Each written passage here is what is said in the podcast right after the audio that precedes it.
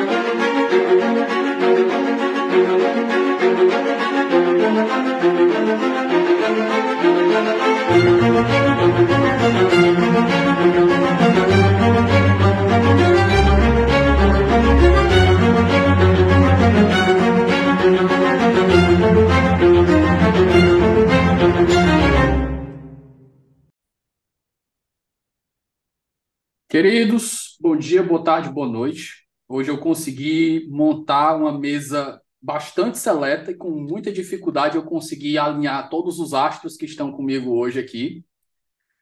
Mas deixa eu pedir a apresentação de cada um antes da gente começar a tocar a conversa. Deixa eu começar com os nossos novatos que nunca vieram aqui do 11, mas eu espero que venham novamente depois de hoje. Primeiro a Marilis Costa e segundo Tiago Amparo. Por favor, se apresentem para os nossos ouvintes. Olá, prazer estar aqui na presença de todos. Cumprimentar o professor Tiago, o professor Rubens. Meu nome é Marilis Costa, eu sou mulher negra, ativista de direitos humanos, advogada, doutoranda em direitos humanos e, mais recentemente, diretora executiva da Rede Liberdade. Olá a todos e todas, meu nome é Tiago Amparo, sou professor é, da FGV é, de Relações Internacionais e de Direito é, e a, também ativista de direitos humanos. Rubens Gleiser já esteve aqui quando o, o 11 estava baixando o mato ainda da, na, na podosfera, lá pelo episódio 40 e poucos, falando do livro dele, Catimba Constitucional. Mas, já que já faz um tempo, Rubens, por favor, se reintroduza aí na, aos nossos ouvintes. Claro, Davi, um prazer. Meu nome é Rubens Gleiser, sou professor de Direito Constitucional na FGV Direito SP, acompanhando o STF, teoria da Constituição e essas coisas que a gente gosta. Queridos, antes da gente continuar, só para deixar dois recadinhos rápidos. Agora, além do maravilhoso Clube do Livro da Contracorrente, que vocês já estão carecas de saber, no www.quebracorrente.com.br, a Contracorrente também disponibilizou um cupom de desconto permanente para os ouvintes do 11. Então, quando vocês forem comprar na loja da Contracorrente, é só inserir o cupom 11 Supremos para ter aquele descontão maroto.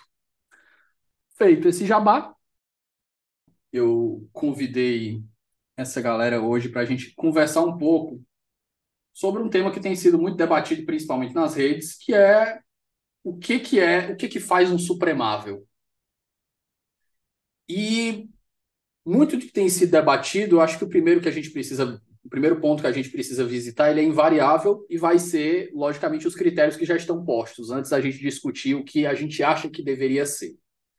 Então, deixa eu começar rodando a nossa conversa aqui pela mão do Tiago. E, Tiago, eu queria te perguntar, com os critérios que estão postos hoje, que a gente tem a ideia de notável saber jurídico e reputação ilibada, como tu enxerga que isso tem sido é, aplicado, mal aplicado ou desaplicado na prática? Vamos lá. É, acho que são, é um tema interessante, né? Porque eu queria dividir talvez a, a discussão em, em dois, né? Acho que primeiro, a, quando a gente fala sobre a perspectiva conceitual, que a gente fala sobre notável saber jurídico e reputação ilibada, a gente está falando de conceitos que a gente coloca como conceitos polissêmicos, né? Eles podem significar várias coisas, e quando você não tem uma, uma especificação do que eles significam em termos de critérios objetivos, ele pode significar muitas coisas, né? Esse é um dos problemas. O segunda discussão, que está conectada com isso, mas não necessariamente é, é, a mesma coisa, é quem fiscaliza o que significa notável subsídio jurídico e reputação ilibada, né?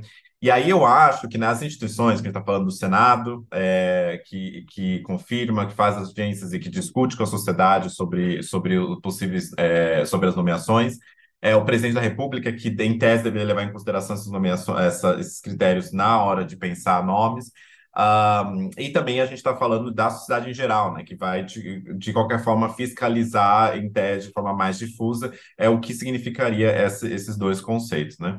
Então, eu acho que a, aqui a gente lida com dois problemas ao mesmo tempo, mas que eles, eles estão conectados, mas eles são diferentes. De um lado, se é, o que de fato poderia significar esses dois critérios, que são, no fundo, polissêmicos, né, significar várias coisas, um, e de outro lado, é, se, se os órgãos que, em tese, estão de fato é, é, encarregados de tanto da nomeação quanto de confirmação, e, portanto, institucionalmente, também a sociedade em geral, estão fiscalizando um, esses, dois, esses dois critérios. Né?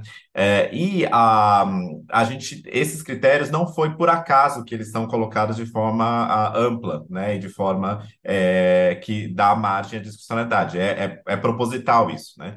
E é proposital, porque se, quando a Constituição quer ser bem específica, ela é específica, né? Com regras muito é, precisas, quando a gente está falando, por exemplo, da idade limite para os ministros do Supremo, né? Então, quando a Constituição quer, ela vai ser precisa, quando ela não quer, ela vai ser vaga. E por que, que ela vai ser vaga? Eu acho que ela vai, ser vaga pela própria tradição de você ter é, esse, esse processo é, de nomeação é, inspirado, é, né, uma das fontes ali inspiradas nos Estados Unidos, e a prática também ser inspirada, é, de, uh, de ter uma maior liberdade para quem vai nomear, para que tenha uh, esses dois critérios mais amplos e que esses sejam facilmente ou razoavelmente preenchidos por quem quer que seja que seja é, nomeado né, e que passe pelo Senado. Então, eu jogaria na mesa sem dar uma resposta do que de fato significa esses dois, porque eu acho que a gente poderia fazer vários critérios, só que eu não sou constituinte, né? Então, a gente poderia estabelecer alguns critérios dizendo, não, só pode ter uhum. doutorado, né? E eu soube que alguns favoritos não têm.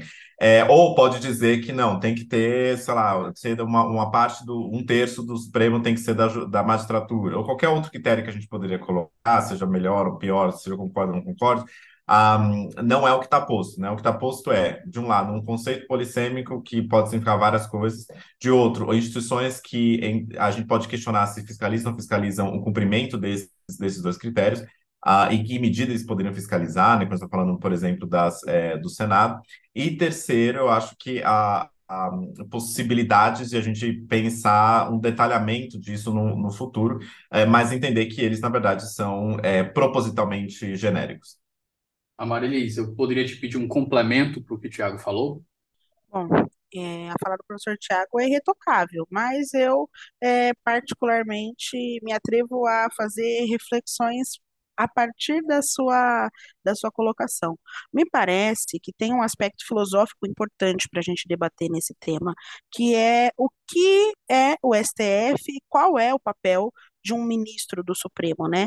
Eu acho que a gente precisa pensar nesse sentido que é, e invariavelmente após os episódios do 8 de janeiro, a gente precisa pensar qual é a responsabilidade que recai sobre os ombros de um ministro e como, de maneira é, mais filosófica, há uma representação do que a gente entende como Estado democrático de direito, do que a gente entende como instituições guardiãs da Constituição, na figura dessa pessoa a ser selecionada. Né? Então, para além dos critérios é, objetivos que estão postos na Constituição e muito bem delineados quando de interesse né, da, da própria, do próprio texto, e dos critérios mais subjetivos, que são esses que envolvem os arranjos políticos, a gente tem também uma necessidade muito grande de construir é, uma Suprema Corte que reflita aí as aspirações e as inspirações sociais, que tenha auspícios não só é, de expurgar ameaças à, à Constituição, mas, de fato, refletir é, a dinâmica social que está proposta dentro da Constituição de 88. Né? Então, nesse sentido, a gente precisa pensar, na minha opinião, sobre qual é o papel do ministro e, principalmente, talvez invariavelmente, do ponto de vista dos critérios, quais são as dinâmicas e quais são as competências necessárias ao ministro, né?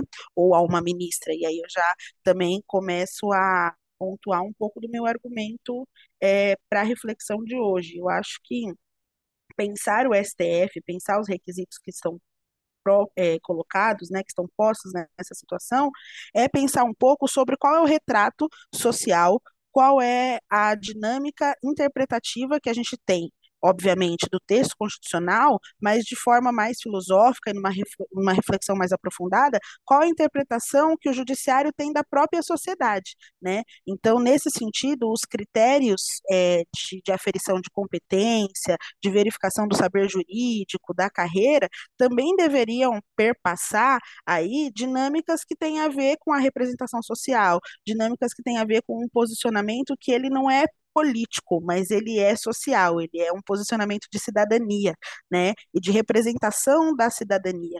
Então, é, uma análise em profundidade do texto constitucional nos permite refletir sobre qual é a Suprema Corte que queremos e qual é o condão de atuação de um ministro.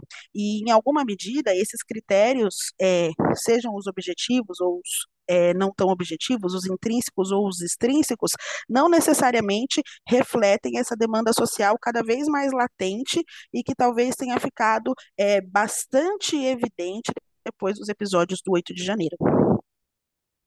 Glésia, querido, eu uma pergunta alternativa. Você quer fazer algum complemento ao que foi dito, ou eu posso te fazer já a pergunta seguinte para rodar a mesa?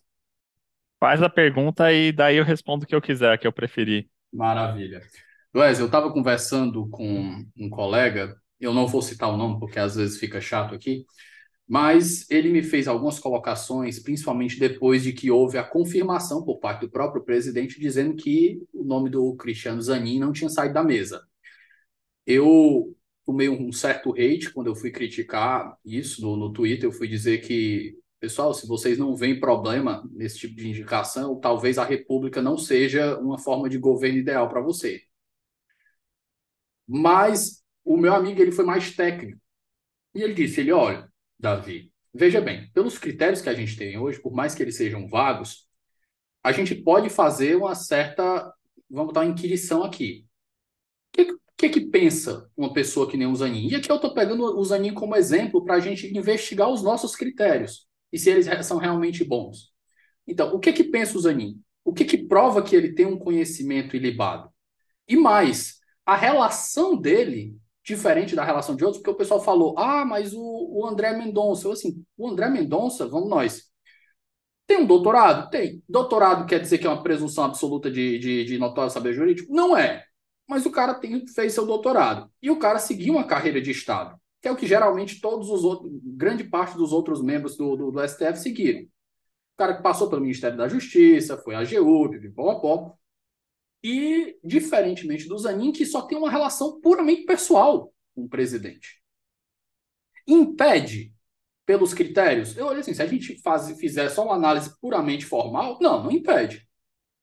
Mas aí eu quero te pedir os teus dois centavos sobre essas reflexões que esse meu amigo trouxe, ou na sua alternativa aí que você escolhe, complementar o que já foi dito aqui. Bom, obrigado, Davi. Foi muito bom ouvir o Tiago, a Marilis também, porque, e ah, bom, acho que a gente está fazendo esse programa também, não só pela aposentadoria do Lewandowski, mas pela polêmica gigantesca aí, que é essa indicação do Zanin, vamos ser francos, né? Ah, acho que, em primeiro lugar, essa distinção que o Tiago faz. Estou de pleno acordo e acho que é importante a gente examinar em separado os critérios e a aplicação dos critérios. E a outra que a Marilis faz, que é bom, se a gente está pensando no, no processo seletivo do cargo, a gente precisa entender o cargo. Então, eu vou só fazer minha pontuação sobre os critérios para falar do Zanin. Eu acho que, apesar dos critérios serem vagos e acho que terem sido construídos de uma maneira bastante acidental e aleatória, né? Acho que tem uma narrativa super interessante no livro A Criação da Constituição, que foi recentemente traduzida pela editora Contra Corrente, que é um, é um clássico importante, que mostra uh, como muitos desses critérios que a gente acabou replicando na Constituição, que decorrem da americana, foram composições que ninguém sabia exatamente o que estava fazendo, mas que têm lá suas vantagens, se mantêm pelas suas vantagens. Me parece que a ideia de ter 35 anos, notório saber jurídico, reputação ilibada, sugerem que uma boa pessoa para ocupar esse cargo tem que ter uma experiência relevante, profissional e de vida. Então, 35 anos é, não é uma pessoa que saiu do berço ontem, ela está situada. Situada nas relações, na carreira, numa visão de mundo, num certo tipo de discurso, com uma certa presença. Tá? Ah, não pode ser uma pessoa, né? Então tem que ter reputação ilibada. Não pode ser uma pessoa sem é, biografia. Uma pessoa, ah, quem é essa pessoa? Não dá para fazer. É, uma, qualquer indicação que as pessoas têm que ficar dando Google loucamente para ouvir falar quem é a pessoa é um sentido de uma má educação, de uma má indicação, me desculpa, e eu acho que uh, é uma pessoa que não tem um lastro reputacional né? Que na literatura de audiências é uma coisa super importante, um, contra, um controle importante para a pessoa não chegar lá e decidir um monte de maluquice, é ela ter um lastro reputacional com diversas audiências relevantes. Tem que ter uma trajetória relevante. É, e o notório saber jurídico, me parece que é, às vezes cai como um critério quase vazio, porque é qualquer um que fez direito, mas eu acho que para o trabalho do Supremo é alguém que reconhece os casos de normalidade e os casos de exceção. Porque se, a gente, uma coisa a gente tem que ter clareza, né? aceito a divergência, mas para mim é evidente que o STF não é como outro tribunal e a qualificação para se ocupar a vaga de ministro do STF não é como ser juiz de primeira instância, não é como ser desembargador, não é como ser ministro de outros tribunais superiores. É um trabalho que envolve outros tipos de conflito com, ou pelo menos tem muito mais intensamente resolver um tipo de conflito que uma autora que eu gosto chama Roniman diz conflitos institucionalmente difíceis. Às vezes o caso juridicamente é fácil, mas tem uma série de questões políticas, institucionais difíceis. E esse é o cargo, esse é o trabalho. E o problema é que o Senado faz uma interpretação pobre, paupérrima desses critérios. Você olha os relatórios da CCJ, da Comissão de Constituição e Justiça, que são aprovados ou não para depois ir para o plenário, é uma, é uma biografia laudatória, genérica, sabe? Nasceu não sei onde, se formou na turma de não sei quem, gosta de pão de queijo. Pô, não dá para ser assim, né? Então, acho que existe uma parte importante da biografia que não é a que está no relatório. E, pior ainda, pessoas dizem que a, não tem a sabatina do Senado, eu acho que é um equívoco grosseiro. O problema é que a sabatina ocorre antes da sabatina oficial. Já ia fazer esse comentário e eu é. lembrei do nosso episódio que você comentou isso. Acontece na casa barco, nos gabinetes e tudo mais. Então tem todo um sistema que funciona de maneira não institucionalizada. Então os critérios, a gente precisava, se a gente institucionalizasse esses critérios, ia ser uma grande coisa. Então parece que Zanin é um grande advogado sem vivência pública, sem demonstração, e especialmente, eu não sei por que, que o Lula faria isso. Assim, é, é um progressista? É alguém que vai é, contribuir para fundamento do o fundamento dos direitos? Alguém que vai trair, vai trazer dinamicidade para os debates, vai trazer um ponto de vista que é um que já não está absolutamente colocado no Supremo hoje, com todas as suas qualidades e problemas. Então, assim, é, eu não consigo entender essa indicação, sendo muito franco. Pessoal, eu quero trazer agora uma reflexão, e essa reflexão aqui ela surgiu, primeiro, da polêmica que é, está tendo sobre quem vai suceder o, o Lewandowski, e segundo, de um tweet que eu fiz, e involuntariamente eu, eu, eu usei um pouquinho de John Rawls no tweet. Eu perguntei, o pessoal, imagina aí uma situação hipotética. Nessa situação hipotética, você é presidente depois de uma Assembleia Constituinte, e você tem apoio do Congresso e você pode botar 11 ministros no Supremo Tribunal Federal. Eu te pergunto, quais são os critérios que você, como pessoa tuiteira, utilizaria para escolher seus 11 nomes? Eu recebi as mais diversas, as mais diversas propostas, achei umas boas, achei umas ruins, achei umas péssimas. Eu, particularmente, sem refletir muito sobre o assunto, eu pensei, e aqui a gente não está falando de um critério para a gente colocar na Constituição, não estou falando de um critério positivo, estou falando da gente enquanto pessoas, enquanto agente político, fazendo uma escolha sociológica, são os critérios morais que a gente está desenhando para a gente. Eu disse, ó, eu, particularmente, traçaria três critérios. Eu queria um critério de representatividade, ah, eu quero seis mulheres e cinco homens. Eu quero seis, sete pessoas negras dentro da corte. Eu quero uma pessoa da comunidade LGBT. Quero no segundo critério, quero dividir por, não sei, por profissões. Eu quero tantos juízes, tantos promotores, defensores públicos, acadêmicos de tempo integral, quero professores de tempo integral que não se dediquem a nada além do magistério. E eu acho que o último critério seria ideológico. Eu vou dividir uma corte aqui com tantos progressistas, tantos conservadores, tantos de centro. Eu acho que eu caminharia aqui sem pensar muito num, num, num, num caminho mais ou menos assim. Eu te pergunto, Marilis, como é que você desenharia um sistema na sua cabeça para indicar ministro do Supremo? Uau, que pergunta interessante e complexa, né? É, eu acho que o atual cenário o atual retrato do STF diz muito sobre como o judiciário, de modo geral, tem se constituído. É, me parece que a construção de critérios mais justos ou estabelecidos de uma maneira mais equânime passa por repensar a lógica do judiciário como um todo.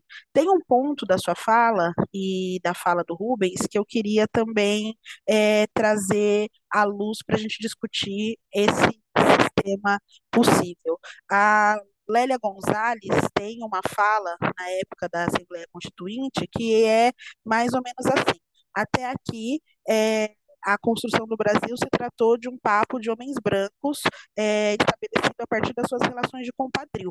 E a gente sabe, de forma muito objetiva, que a construção desse tipo de relação e também desses cargos né, em comissão, esses cargos de livre indicação, são ainda baseadas em relações de compadrio quase do momento colonial é, do nosso país.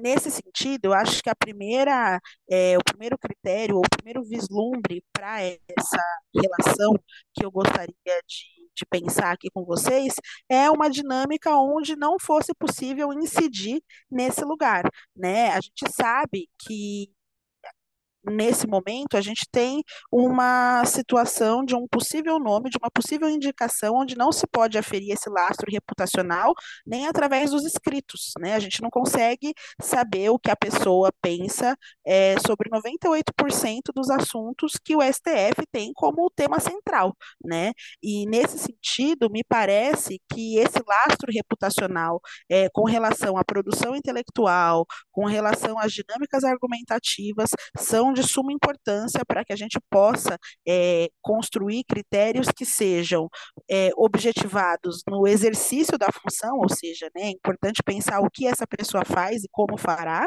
e também é, me parece que combater as relações de compadrio é um tema central para que seja possível alçar a essa condição de ministros ou ministras pessoas que não advêm é, do puro suco do privilégio social. Né? A gente precisa pensar que é, num país onde as relações ou o próximo ministro ou ministra se decide em barcos, em lanchas, em grandes jantares, talvez parte da advocacia negra, talvez parte da advocacia popular, LGBTQIAP+, e assim sucessivamente, não acesse esses espaços de, decis esses espaços de decisão, não esteja é, sequer cotada, porque não faz parte desse grupo seleto aí das relações de compadrio que a Lélia Gonzalez já nos alertava que regia o nosso país e que infelizmente continua regendo. Então, talvez, se eu fosse pensar aqui num metaverso onde fosse possível construir critérios para indicação de ministros, eu acho que a primeira medida seria o afastamento aí dessa incidência é, informal ou dessa incidência que se dá por relações políticas. Num segundo momento, a necessidade da gente ter é, a possibilidade de observar de modo criterioso e aprofundado qual é a produção intelectual dessa pessoa justamente para compreender o pensamento, para compreender as bases epistemológicas, para entender como se desdobrou a linha argumentativa é, do indivíduo. E num terceiro momento, eu reforço né, é, a importância de ter uma STF, de ter é, nesse mais alto cargo aí da lógica do judiciário é, uma pessoa ou pessoas que reflitam é, de fato ah, os princípios, as aspirações e as inspirações constitucionais, né? É importante pensar que seja no campo progressista ou no campo mais conservador, existe um mínimo ético a ser cumprido. Existe uma dinâmica é, da Constituição, uma dinâmica de cidadania, uma dinâmica de dignidade humana que deve ser preservada. Então, é, me parece condição sine qua non para o exercício da atividade é, de ministro do STF a, a aferição da conduta do indivíduo não só do ponto de vista da produção intelectual, mas invariável e principalmente é, a sua familiaridade com os preceitos constitucionais. Parece bobo, mas é, dioturnamente a gente vê decisões aí que beiram né, a, o escárnio e a gente vê também posturas que são não só conservadoras, mas são retrógradas, né? São impeditivas do avanço é, do panorama social. E isso é uma questão muitíssimo importante, né? Num Brasil que, inclusive, é, tem uma produção legislativa que não é efetiva, né? Uma produção legislativa é, que não alcança realidades sociais como a criminalização da homofobia e outros assuntos que são importantes, que são de interesse, né? Espera só um momento que a gente volta já. Fala galera, tudo bem? Galera, tô interrompendo seu episódio rapidinho para dizer que meu nome é Felipe Augusto, sou defensor público federal, mestre e doutor em direito e fundador do Ouse Saber, curso preparatório para concursos, que é um parceiro aqui do Onze Supremos. Eu tô aqui hoje só para te dar um recado rapidinho para dizer que o Ouse se orgulha bastante de empregar muito trabalho, muita energia, muita dedicação para fazer materiais de excelência, materiais de alta qualidade para sua preparação para concursos. Se você sonha com concursos públicos para carreiras jurídicas, defensoria, Ministério Público, magistratura, procuradorias ou delegado de polícia, o OUSE pode ser o lugar adequado para sua preparação. Vem conhecer a gente no arroba Saber no Instagram e conheça os nossos cursos que já aprovaram mais de 5 mil pessoas. Tiago, antes de eu te passar a pergunta, eu pegar um link com o que a Marilis disse aqui, e a gente ainda vive num meio que é muito é, reticente quanto a, a, ao uso de critérios de representatividade. Então, vez por outra a gente se depara e a pessoa, ah, não, basta a pessoa ser boa. Para que se preocupar se a pessoa é mulher, se é homem, se é negro, se é gay, se não é? E eu tento sempre é, debater isso de uma maneira muito honesta e muito tranquila, porque às vezes a, pessoa está vindo de um lugar bom, ela só não tem o mesmo referencial. Então eu acho que a gente entrar naquela briga de achar que a pessoa é burra ou coisa do tipo, não acho que é o caminho certo. Mas eu sempre converso, eu digo assim, cara, vamos nós. A pessoa chegar no nível de supremável, ela precisa alcançar um nível X de, de, de conhecimento ali. Quando ela alcançou aquele nível X de conhecimento, quem está acima não vai ter uma contribuição astronomicamente diferente da dela, não. Mas você incluir esses critérios de representatividade podem fazer uma diferença gigante para o colorido que a corte, aqui eu não falo colorido da cor da pele, eu falo do colorido da capacidade de enxergar um colorido diferenciado dentro das questões que, que são levadas à corte. E eu acho que o segundo ponto, que eu acho que é importante dos critérios de representatividade, eles se ilustram bem dois estudos. Um eu vi a Tabata Amaral já citar ele umas duas, três vezes, um, inclusive por aqui, que é um estudo que foi feito lá na Índia, mostrando que quando mulheres eram eleitas é, em algumas vilas, as crianças que moravam ao redor, as crianças, as meninas que moravam ao redor, começavam a ter sonhos mais parecidos com os dos meninos. Queriam ser mais engenheiras, advogadas e coisas do tipo.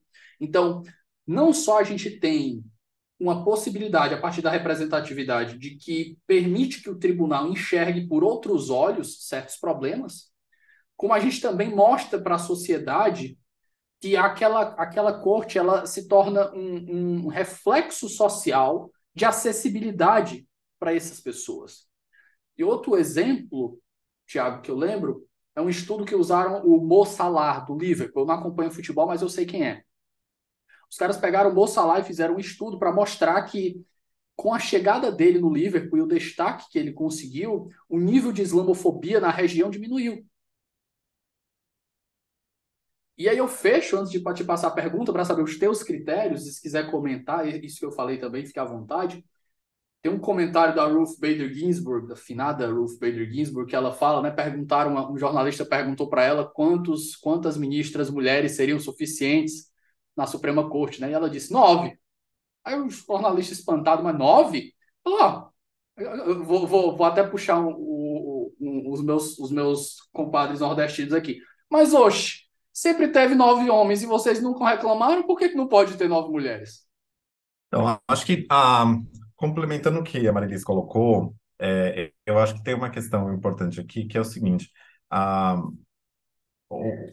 o Brasil, e aí desde que a gente fala sobre é, a, a, ideia do mecanismo psíquico, né, do racismo por denegação, da Vera Gonzalez, ela não está dizendo que a gente nega o racismo, né? A gente estava fazendo é, o racismo e denegação, a gente tem dois é, movimentos acontecendo ao mesmo tempo. De um lado, a gente perpetua o racismo e, ao mesmo tempo, a gente afirma com toda pseudo-sinceridade de que a gente não está praticando racismo, né? É, é daquela pessoa que está com, com o, o pé no pescoço sufocando, é, o, o joelho no pescoço sufocando George Floyd, mas dizendo que não está fazendo nada. É, e, por que, que eu estou trazendo isso? Eu lembrei de, da Ginsburg, por exemplo, que você mencionou a Ginsburg, só um parênteses, um, um dos casos que, antes ela ser ministra né, da Suprema Corte dos Estados Unidos, ela também, né, advogada feminista e trabalhando vários temas, é, trazendo a questão de gênero dentro da Suprema Corte, inclusive fazendo sustentação oral, né? E uma das primeiras, na primeira sustentação oral da Ginsburg na Suprema Corte dos Estados Unidos, é, terminou, ela foi super técnica, né, super boa, e na última frase, ela falou uma frase muito forte. Lembrando a frase de uma abolicionista, ela disse o seguinte: olha, a gente, enquanto mulher, não está pedindo nenhum favor, a gente está pedindo só que vocês tirem os joelhos do nosso pescoço. Foi isso que ela, ela terminou a frase de extensão oral desse jeito. Ah, isso na década de 70. E, então, para dizer o quê? Né, isso perante as Corte dos Estados Unidos, né? E, e, por que, que a gente está pensando sobre esses critérios, né? E eu acho que aqui, o, como o Pacto da Branquitude funciona? Não é, é, ele opera de várias formas. Primeiro, a gente perpetua a exclusão de pessoas negras em espaço de poder e de mulheres, em, em geral, especialmente mulheres negras em espaço de poder. Segundo, a gente fala que não está fazendo nada porque a gente está fazendo sobre critérios pseudo-neutros. Um, e terceiro, quando a gente coloca as pessoas que questionam esses critérios como as pessoas são identitárias, dizendo que, olha, você está tentando tornar o STF num, num órgão representativo, né? Eu acho que a gente precisa qualificar esse debate para poder dizer o seguinte: é, a gente tirar né, essa, esse, esse, uh, essa, essa invisibilidade da questão, é, da, da, questão uh, do Pacto da Magnitude, a gente pensar o seguinte: eu não acho que, por exemplo, tem um outro nome, né? Adriana Cruz, que é juíza federal. É... Eu acho ela infinitamente melhor que o Zanini. Do ponto de vista de reputação ilibada e de notável saber jurídico. É... Se a gente fizesse uma prova, ela de um lado, ele de outro, eu tenho certeza que ela passaria melhor. O... A questão de a gente falar sobre que a gente precisa ter mais Experiência institucional, né? É, se a gente tivesse num, num, num contexto onde a gente tivesse mulheres, é, se a gente tirasse o Pacto da Branquitude, a gente entenderia não somente que não é só uma demanda de quero mais mulheres ou mais mulheres negras, ou seja o que for, no, no Supremo. A demanda é, é as nossas é, relações, como a Marilis, a Marilis colocou, de compadrio, né, nos é, impede de olhar de fato a qual é a, o dado saber jurídico e qual é a, a reputação libada das pessoas que estão em jogo. Né? Uh, então, se a gente não tivesse essas relações de compadrio, isso seria, uh, uh, ou pelo menos se a gente não tivesse, eh, se elas não turvassem nosso olhar com relação à questão da branquitude, a gente poderia analisar as pessoas na sua integralidade, né? Os outros são sempre os outros que são pessoas negras, são mulheres, enquanto que os brancos são homens universais e têm direito a todos esses espaços.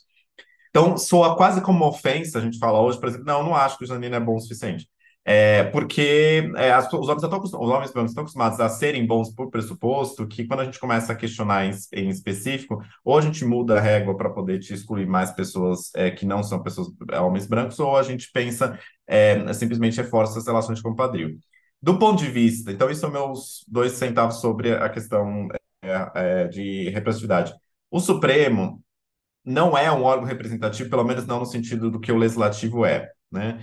Eu acho que é importante a gente perceber isso, mas também o Supremo é um órgão político-jurídico. é um órgão que tem interferência, assim, sobre a política pública, que tem interferência, assim, sobre o mundo político, uh, decide a partir do direito e deve decidir a partir do direito, mas a gente sabe que o direito não é, não é feito por anjos, ele é feito dentro de um contexto político.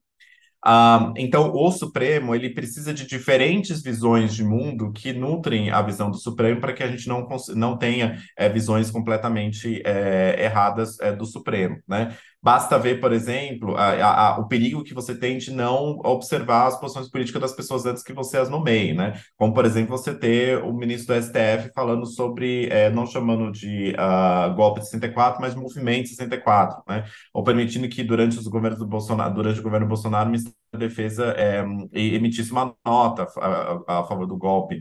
Uh, então, assim, decisões que são é, horríveis, mesmo para quem conhece um pouco de direito, é, de direito constitucional. Então, eu acho que essa é uma questão. Do ponto de vista institucional, e eu termino, você tem alguns. Uh, algumas formas de você lidar de reformas institucionais, né? Você tem, por exemplo, no, é, no Reino Unido, no Canadá, uma discussão de você ter comitês de seleção judicial que tem uma, uma filtragem prévia com relação a diferentes critérios.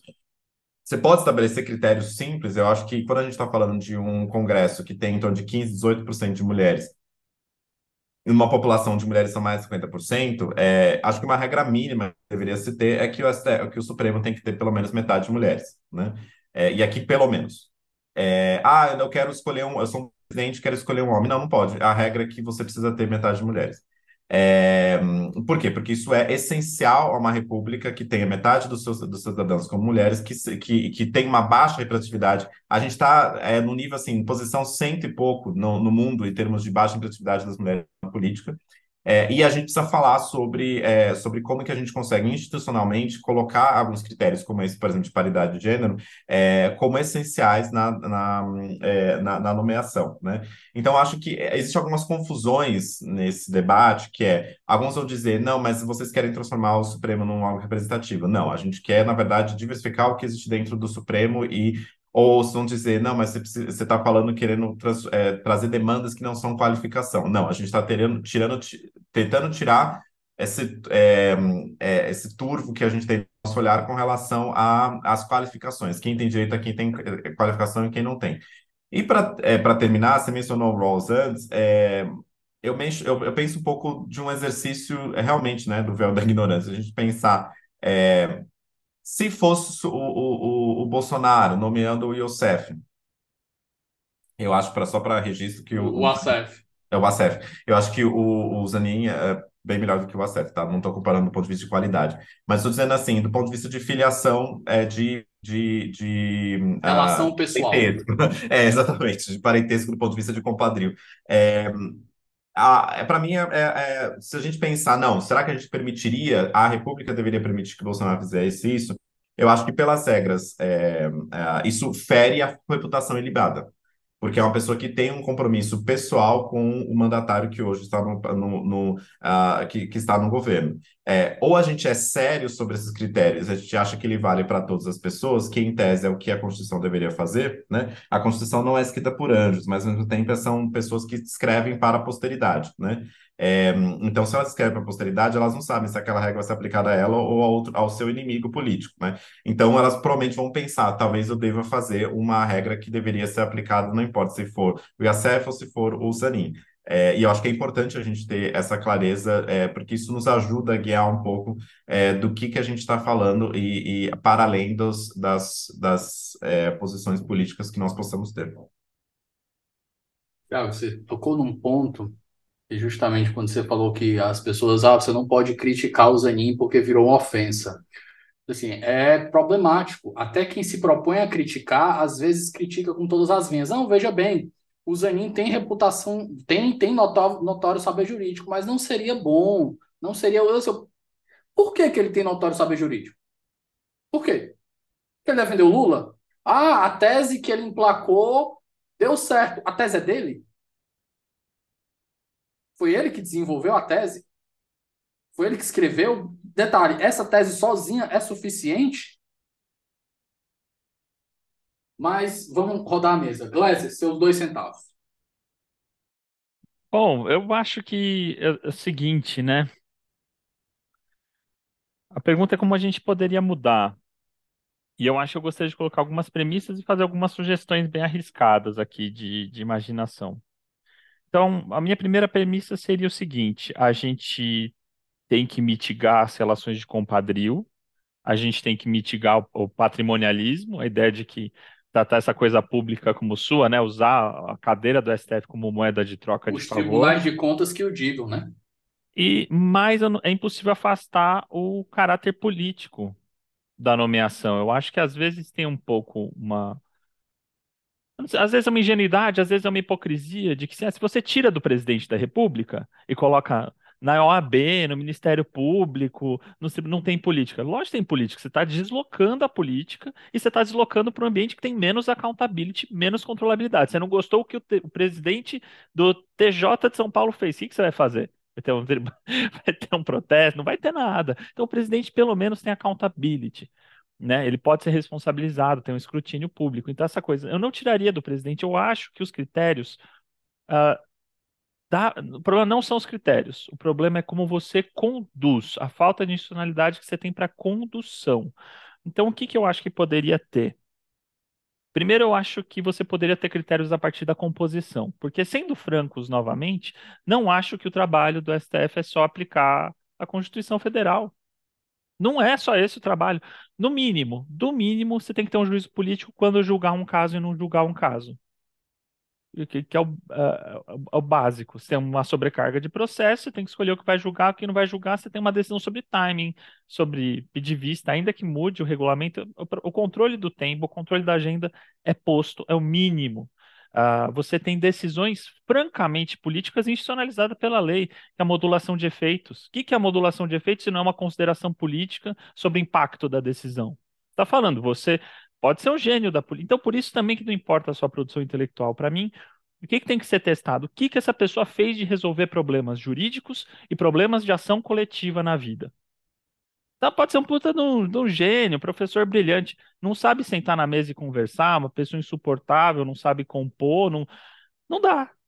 Para esse não dá. Para um STF que tem conexão com o Senado, que faz julgamento de foro privilegiado, que está na TV Justiça, não dá. Não pode ser.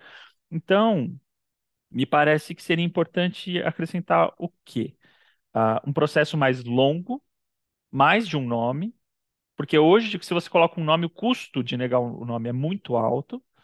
Então, coloca três nomes na roda. Coloca três nomes.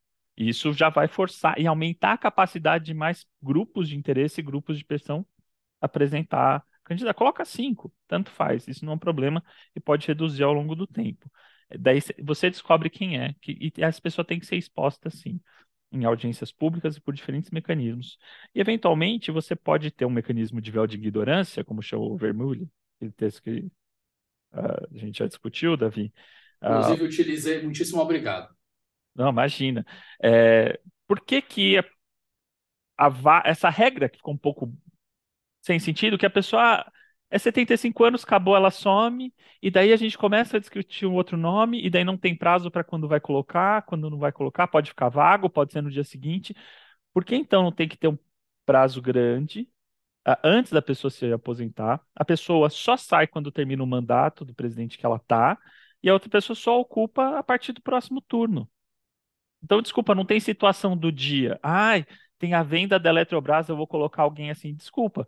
A, a grande vantagem do constitucionalismo é que a gente confia nas qualidades que são tomadas fora da situação de urgência. Então, por que que a alocação do ministro do STF na- numa corte que vai ter um, efe- um- um efeito por décadas é tomado no, no calor dos eventos? A gente podia regular isso podia regular. Então, assim, se os senadores são resistentes a fazer um escrutínio público de qualidade, vamos colocar mais, e vai, vai ter jornalista, vai ter todo tipo, outros fóruns que fazem avaliações e escrutínio público desses candidatos. Ainda que a decisão final seja do, do Senado, mas é, e do presidente, você aumenta o custo, você cria essas condições, você faz as provas, você vai poder responder essa pergunta. O que chancela o notório saber jurídico do Zanin? A partir de um certo ponto, todo mundo consegue resolver uma coisa. E eu acho que nós deveríamos ter critérios a partir da composição, sim. Se a pessoa é muito boa, mas o critério dela tem uma sobreposição com a, majoritária com a composição, de experiência de vida, gênero todas as experiências relevantes, E aí pode eventualmente ser carreira, e eventualmente pode ser raça. Mas assim, é, se você faz uma partição de cadeira por isso, por, por carreira, a priori, é muito fácil de burlar também. Me interessa que a pessoa seja negra do movimento negro. E com essa relevância, eu estou pensando nesse canal de representatividade. Não, coloco uh, alguém como foi colocada na gestão Bolsonaro na Fundação Palmares. Um negro racista. Uma mulher machista. Então, assim, é, alguém terrivelmente evangélico ocupando uma carreira de religioso que é religiosamente intolerante contra as religiões minoritárias. Então, o que me interessa é a trajetória e reputação. A gente precisa de mais meios de aferição e controle público disso. Eu não mexeria nos 35 anos, libados, eu mexeria ali nas porcas e parafusos do negócio. Blas, eu confesso que eu já vi muita discussão, eu não sei, não parei para refletir, mas eu, eu confesso que eu, eu não gosto muito da ideia de mandatos.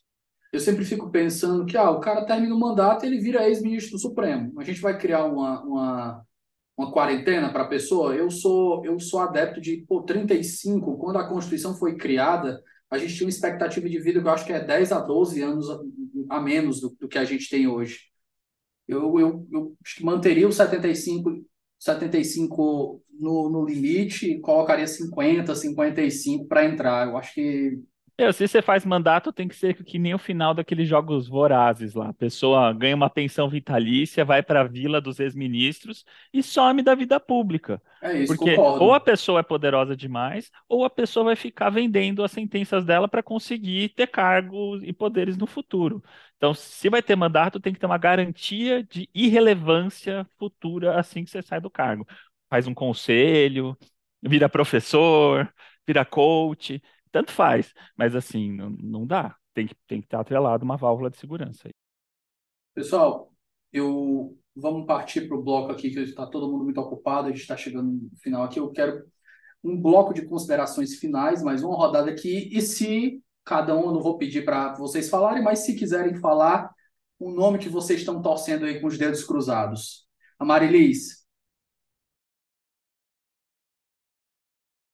dedos cruzados para a doutora Adriana Cruz.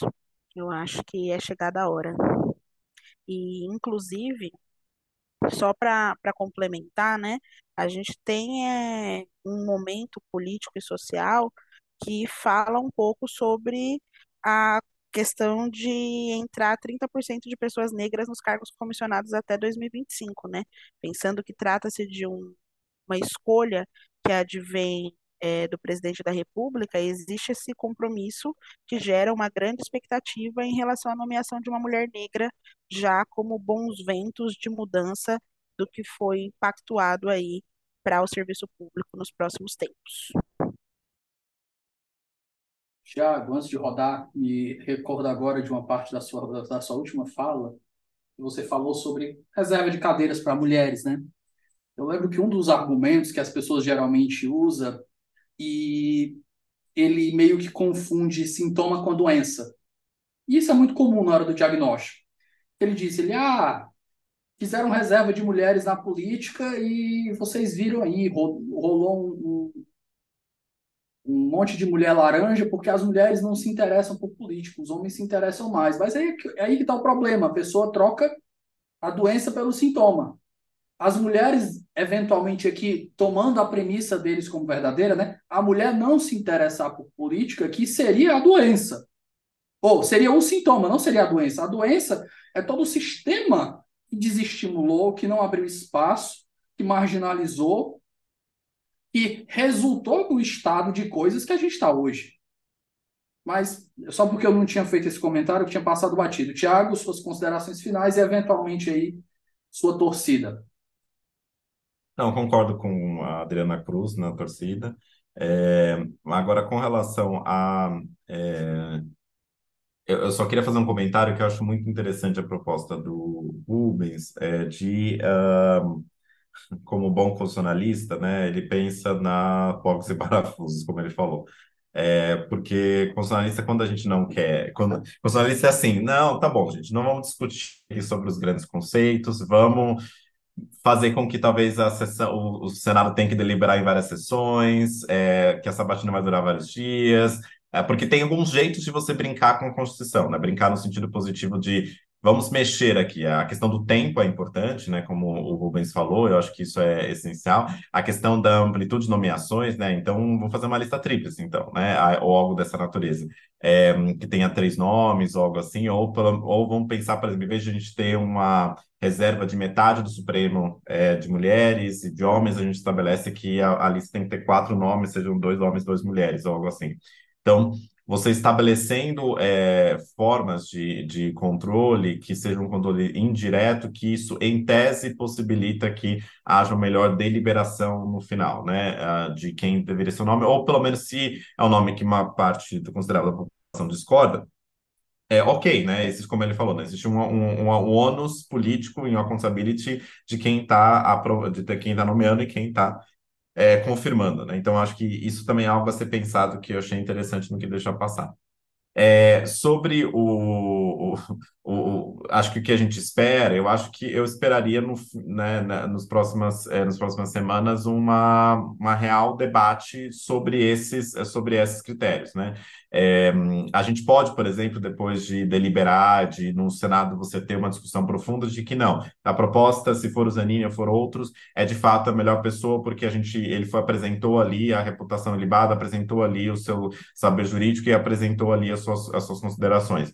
É, mas que isso seja feito por meio de um debate que tenha minimamente uma pluralidade e uma deliberação é, aprofundada o que está longe de a gente ver, né? Está tendo, uma discussão, inclusive, na imprensa hoje sobre é, a, a, próxima vaga, né? E até a discussão sobre o Pacheco na próxima vaga. Então, acho que tem uma discussão muito importante aqui da gente fazer que sobre republicanismo, sobre compadrio e outras coisas que a gente falou é, aqui. Então, acho que o buraco vai muito mais abaixo muito mais embaixo em relação a não somente a, a critérios de diversidade, mas também a forma e, e, o jeito que a gente faz política e que a gente faz direito também no Brasil, porque política judiciária também é política, né?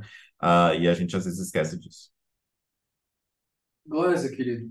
Antes de eu passar para você, uma observação. Gostei muito das suas observações. Você deu um, uma pegada bem técnica aqui, apresentou critérios claros aqui. Mas já fazendo um link com as indicações tanto do Tiago quanto da Marilise, eu, assim, eu, no meu coração, no meu coração, no STF imaginário, eu queria o Oscar porque eu sou cadelinha do Oscar. Mas para o STF que está hoje e para a sociedade que está hoje, eu acho que a Adriana ela guarda duas características importantes. A primeira, e aqui eu, eu pego emprestado até umas observações que foram feitas pela Juliana Cesar Alvim lá no Jota, no Sem Precedentes. Ela assim, o primeiro ela é mulher, então aqui a gente tem que, talvez seja a hora da gente ter pelo menos três mulheres, então as duas próximas indicações, porque senão a gente fica sempre com aquele teto de duas. E acho que três características, né? Ela primeiro vai ser a primeira mulher negra, e segundo, a gente vai ter um negro novamente no tribunal. Não sei se a gente consideraria o Cássio aí no, no balaio, né? Mas, enfim, né? Desde que Joaquim Barbosa saiu, a gente não tem uma pessoa representando essa, essa, esse setor da sociedade. Mas feitas as suas observações, suas considerações, galera.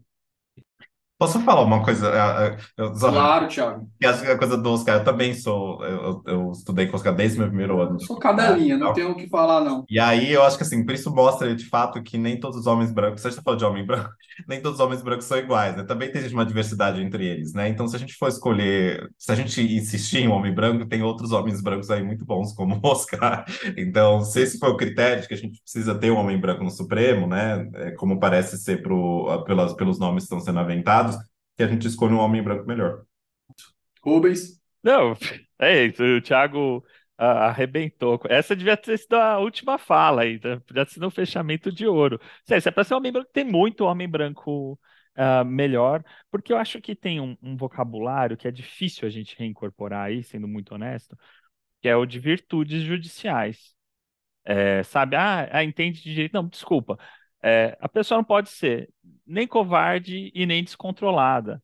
A pessoa tem que ter um controle da. Não pode ser uma pessoa tímida que não faz nada, mas não pode ser uma vaidade em pessoa, né? A, precisam ser pessoas equilibradas sobre vários atributos que são importantes. Precisa ser uma pessoa com humildade intelectual, uma pessoa que consegue aceitar vários pontos de vista, receber as pessoas no gabinete, tratar bem, mudar de opinião. Então, a gente, a gente mudar de opinião, a gente deveria ter uma lista das virtudes que o trabalho demanda, né? Mas é isso, a gente está anos-luz desse debate, entendeu? A gente estamos tá, discutindo o, o, amigo, a promessa de conversa de boteco, de bar, sabe? Se eu for presidente, eu te nomeio, hein? Pô, vamos junto, cara. Não é possível tratar assim. O Tocqueville, uh, ele tá, quando ele, no Democracia na América, ele teve uma frase que, para mim, é, é muito marcante, que ele fala assim, que ele ficou impressionado com o desenho lá da Corte Constitucional Americana, da Suprema Corte, e falou assim, é impressionante que o destino do país está absolutamente atrelado à capacidade pessoal de nove pessoas, no nosso caso, onze. Dependendo da aptidão ou inaptidão dessas pessoas para tratar das graves crises do Estado, o país permanece, a sua comunidade política permanece ou afunda. Então, assim, se a, antes do mensalão era cogitável que a indicação fosse feita nesse sistema, ah, quem que o Tomás Bastos indicou? É aquela pessoa lá, põe lá, é, como se fosse irrelevante, lava, tudo bem. Mas passados 10 anos, depois de mensalão, Lava Jato, impeachment, governo Bolsonaro, governo Temer, é, tratar com esse desdém e irrelevância uma nomeação para o Supremo, para mim, é incompreensível. Incompreensível. Tem muita gente boa na jogada e dói imaginar que vão ser os piores que fizeram as campanhas mais baixas, dos, das relações de contra, compadrio mais escusas. É o que a gente vai ver. Pessoal, é, eu acho que a gente deu vários pitacos interessantes aqui. Gostei muito da participação de todos. E espero que poder conversar novamente individualmente com cada um em um episódio de escolha do tema, que cada um vai escolher seu tema. O Glazer aqui já, já é parceiro, já aprendi muito com ele, alguém que eu adoro ouvir. O Thiago, eu já acompanho pelo Twitter faz um tempo. A Marilise eu tive o prazer de conhecer agora. Meu pessoal, meu muito obrigado. As portas do 11 estão sempre abertas para todos.